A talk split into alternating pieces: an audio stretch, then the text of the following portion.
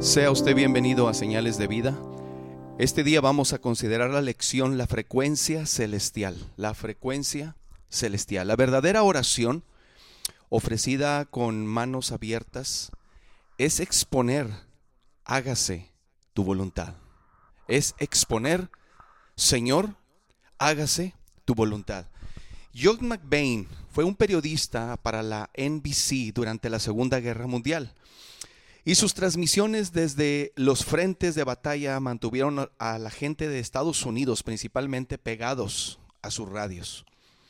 Un día de noviembre de 1942, cuando John se hallaba en el norte de África, le dijeron que preparara el programa La Hora del Ejército. Era un programa especial, iba a ser una transmisión desde Ergel para el domingo siguiente.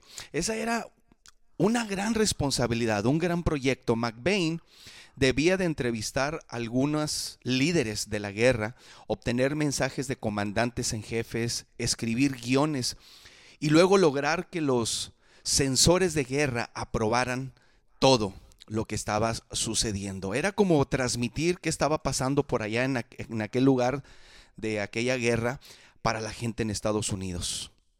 Así que John se puso a trabajar y encontró hasta música que acompañara ese momento especial con los soldados estadounidenses, porque encontró hasta inclusive soldados que podían tocar ciertos instrumentos como eh, algunas trompetas, algunas flautas, algunas liras en un jazz bonito, y estuvo practicando con ellos para poder llevar a cabo este programa. Finalmente llegó la noche esperada de la transmisión. Y en un estudio provisional se reunió un elenco más o menos como de unos 50 soldados, todos emocionados para realizar una transmisión en tiempo de guerra para el pueblo de los Estados Unidos. La orquesta empezó a tocar exactamente a las 8 con 30 minutos. McBain se inclinó sobre el micrófono y expresó su, con su voz más seria, transmisión desde Ergel, en el centro del África del Norte. Así que soldados, hermanos, y hasta pilotos de la Real Fuerza Aérea y de la Fuerza Aérea estadounidense y británica narraron sus dramáticas historias durante la entrevista con McBain. El programa terminó con la banda tocando el himno nacional de los Estados Unidos. Fue un programa grandioso y después todos los participantes quedaron cansados de esa gran transmisión. Acababan de mostrar un fascinante relato del frente de guerra y la transmisión debieron haberla oído un aproximado de unos 40 millones de estadounidenses. No obstante, unos minutos después de la transmisión, recibió un telegrama al día siguiente McBain en que le preguntaban qué había ocurrido con la transmisión. Nadie escuchó nada, aparentemente salió en una frecuencia equivocada y no la pudieron captar ni los ingenieros en la ciudad de Nueva York ni nadie de la gente en casa escuchó una sola palabra de los estadounidenses. El programa de McBain se había desvanecido en el aire. Permítame hacerle una pregunta, estimado oyente. ¿Le puede suceder lo mismo en la oración? La oración es la clase más poderosa de transmisión que el mundo ha conocido alguna vez. Viaja raudamente desde nuestros labios y corazones a través de los cielos hasta el mismísimo trono de Dios. El Señor promete mover cielo y tierra para contestar nuestras oraciones, pero ¿es posible enviar oraciones en la frecuencia equivocada? Permítame decirle que no si oramos como Jesús lo hizo y en su nombre. Él es el más grande modelo de la Biblia en cuanto a la oración. Nadie como Él, hermano. Y cuando los discípulos lo vieron orar, le pidieron que le enseñara a hacerlo igual que Él, siendo ellos unos judíos. Habían oído miles de veces oraciones, habían hecho oraciones ellos muchas lecciones que se les dio a ellos en las sinagogas acerca de la oración y habían participado en muchas oraciones públicas en los templos. Pero ¿qué pasó cuando oyeron orar a Jesús? Vieron y escucharon una oración con una frecuencia más elevada. Y alguien de los discípulos dijo, Señor, enséñanos a orar Lucas 11.1. Menos mal, hermano, los, los, evangelios incluyen muchas historias y lecciones de vida, de oración del Señor Jesucristo, de modo que nosotros mismos podemos aprender del Maestro, usted y yo. Es más, yo le animaría a usted a volver a leer los evangelios del Señor y resaltar cada referencia a la oración. En este capítulo no tenemos tiempo para hacer todo eso en este devocional, pero déjeme mostrarle alguna de las grandezas que usted va a encontrar. Apunte usted lo siguiente. Número uno, ore como Jesús oraba al Padre Celestial. Antes que nada, deberíamos orar como lo hacía Jesús, al Padre Celestial. Jesús oraba de manera muy personal, dirigiéndose a Dios como su Padre. Y nos enseñó a usted y a mí a hacer lo mismo. Este enfoque de la oración, sin embargo, era radical para el pueblo judío sobre todo en la época del Señor. Si usted estudia las oraciones del Antiguo Testamento, hermano, prácticamente no encontrará individuos dirigiéndose a Dios como su Padre Celestial. Él era soberano Señor, Dios, Jehová, Señor de los ejércitos. En esas raras ocasiones en el Antiguo Testamento en que se refieren a Dios en términos paternales, casi siempre eran con respecto a su autoridad o disciplina.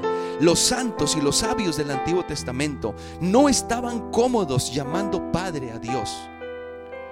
Hacer eso parecía demasiado familiar, presuntuoso e irrespetuoso. Entonces vino el Señor Jesucristo, llamando a Dios Padre suyo, sin vacilaciones o sin ninguna restricción. En su mensaje de apertura en el Sermón del Monte, Jesús se refirió más veces a Dios en su papel de Padre de las que hallamos en todos los libros combinados del Antiguo Testamento. Solo en el Evangelio de Juan, hermanos, Jesús se refirió 110 veces a Dios como su Padre. ¿Cuán determinante es que oremos de este modo usted y yo? Sí, debiéramos dirigirnos a Dios con reverencia. Y es bueno dirigirnos a Él como nuestro Señor, nuestro Dios, nuestro Rey y nuestro Maestro. Pero Jesús también nos enseñó a orar, Padre nuestro que estás en los cielos. Lucas capítulo 11 del 11 al 13 nos dijo que si nosotros siendo malos, sabemos dar buenas cosas a nuestros hijos, cuánto más nuestro Padre Celestial dará sus bendiciones a quienes se las pidan. Así que cuando ore, estimado oyente, háblele a Dios de manera tan personal como si estuviera platicando con un miembro de la familia cuya autoridad y sabiduría usted venera. También ore como Jesús oraba, en secreto. Para orar, hermanos, de forma eficaz, ora como Jesús lo hacía, en secreto. Él conocía el valor de estar a solas con su padre y frecuentemente se escabullía a lugares desiertos o desérticos para estar a solas con Dios. Por ejemplo, Marcos nos da un atisbo de cómo lo hacía Jesús. Muy de madrugada, cuando todavía estaba oscuro, Jesús se levantó, salió de mañana y se fue a un lugar solitario donde se puso a orar. Simón y sus compañeros salieron a buscarlo. Por fin lo encontraron y le dijeron, todo el mundo te busca, Señor. Usted la puede encontrar esta, esta parte en Marcos 1, versículo 35 en adelante. No quiero que usted se inquiete o que usted inquiete a su familia, ni que lo reporten a la policía como una persona extraviada. Sin embargo, le voy a hacer una pregunta. ¿Cuándo fue la última vez que se perdió de vista a fin de pasar un tiempo en oración? El teólogo James Stalker sugirió que cuando Jesús llegaba a una buena ciudad o a una nueva ciudad, lo primero que pensaba era qué camino al monte sería el más corto, exactamente como los viajeros comunes preguntan, ¿dónde están los sitios de interés más conocidos?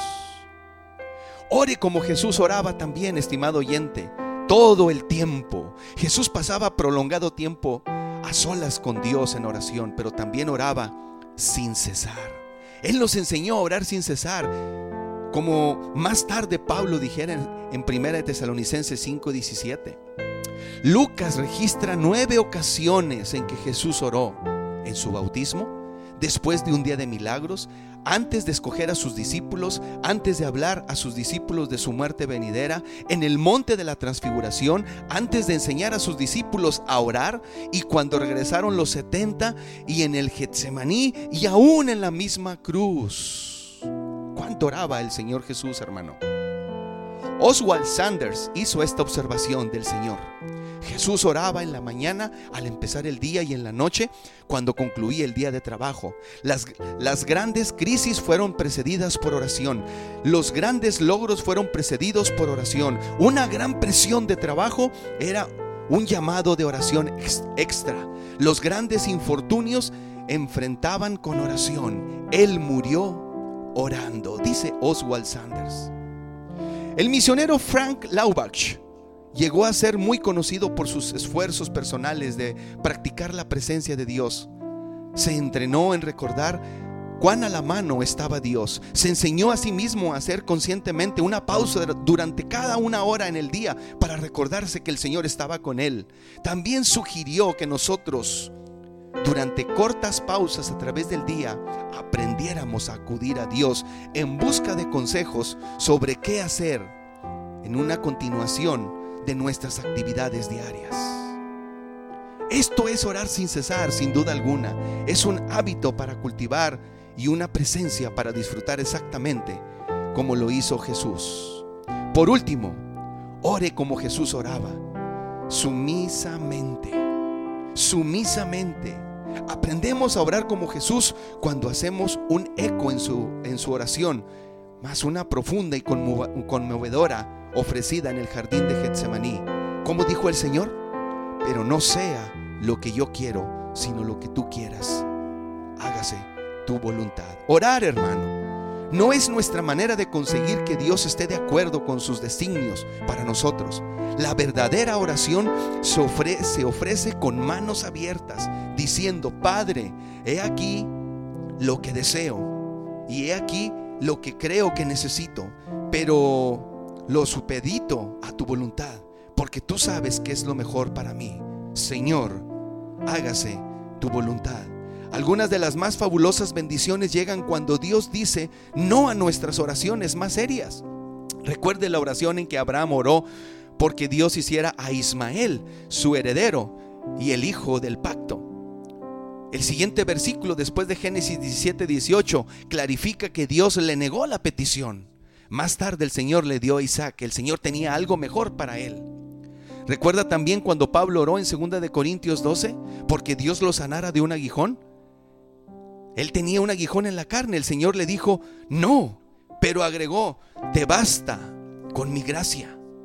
No siempre sabemos qué es lo mejor para nosotros, hermanos. Sin embargo, una oración eficaz, en una oración eficaz nos sometemos a la voluntad del Padre de forma sumisa, confiada y dispuesta. Por tanto, hermano, estimado oyente, cuando usted ore, sintonice en la frecuencia celestial y ore como lo hizo Jesús, al Padre, en privado, a menudo y sumisamente.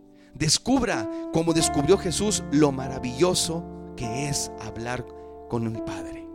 Bien lo dice el himno, dulce oración, dulce oración de toda influencia mundanal. Elevas tú mi corazón al tierno Padre celestial. Las oraciones de una persona justa son poderosas, hermana, hermano, estimado oyente, y también son efectivas. Termino con lo siguiente, señal de vida. Estoy receptivo y atento a la dirección de Dios. Versículo de vida. Orad sin cesar. 1 Tesalonicenses 5:17. Vida en acción Escriba una oración, por favor, estimado oyente. Escriba una oración de sumisión a Dios. Dígale que desea ser sumiso, flexible y sensible ante la voluntad de Él. Amén. Póngase en contacto con Dios y busque estar en sintonía celestial con el Señor. Amén.